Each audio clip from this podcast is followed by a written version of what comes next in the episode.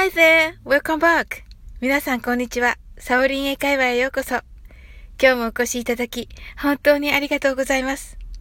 いつもいいねやコメント、フォローをありがとうございます。大変励みになっております。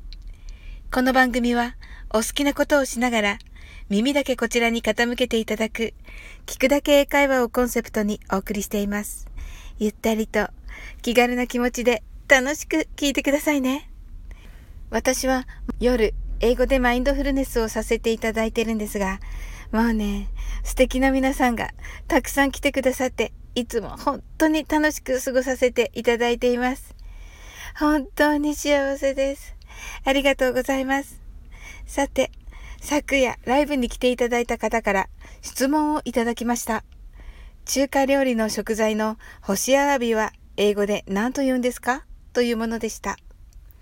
ということで今日は中華料理で有名な食材3つをお伝えしたいと思います。その後はみんな大好きなあの中華料理の呼び名もお伝えしたいと思います。それではスタートです。干しアワビですが、dried abalone と言います。はい。干すが dried で、アワビがアバロンですね。はい。次がフカヒレ。フカヒレというのはあの、サメのヒレですよね。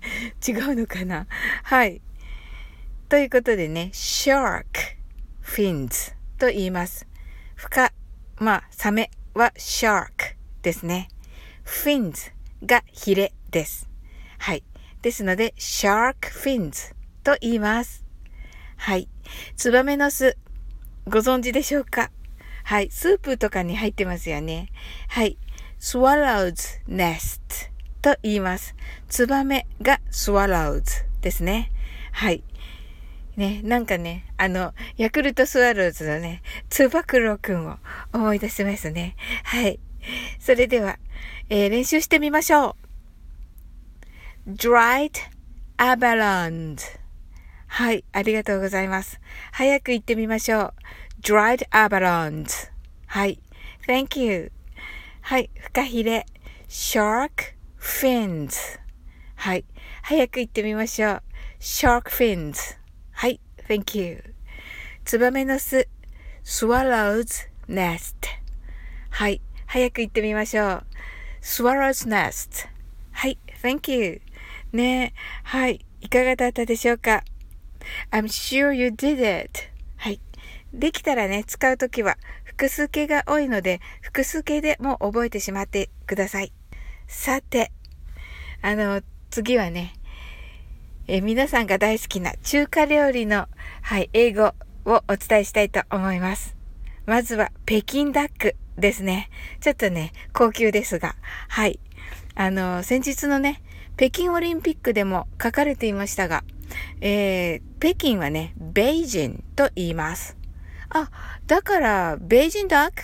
と、まあ私も思ったわけですが、ところがですね、この北京ダック、実は、北京ダックと言います。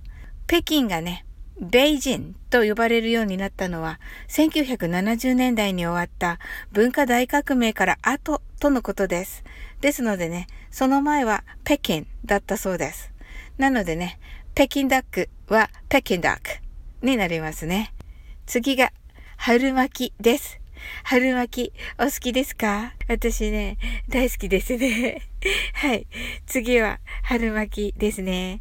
はい。春巻きは何でしょうか？これはね、なんと漢字をそのまま直訳します。えー、漢字をね、イメージしてみてください。春巻きの漢字は、春と巻くですよね。ですので、えー、そのまま、spring roll と言います。はい。注文するときはやはりこれも複数形で、えー、spring rolls と言ってください。はい。ね、面白いですね。はい。最後はね、チャーハンです。はい。もう簡単ですね。はい。またね、漢字をイメージしてください。えー、チャーハンはね、あの、炒めるっていう字ですかね、これ。えっ、ー、と、炒めると、飯という字ですね。はい。えー、で、あの、ご飯の飯ですよね。を、えー、イメージしていただいて、そうすると、えー、これ、fried rice となります。えー、この場合ね、rice は複数形にはしません。fried rice。で、チャーハンが、あの、注文すると出てくるという感じになります。はい。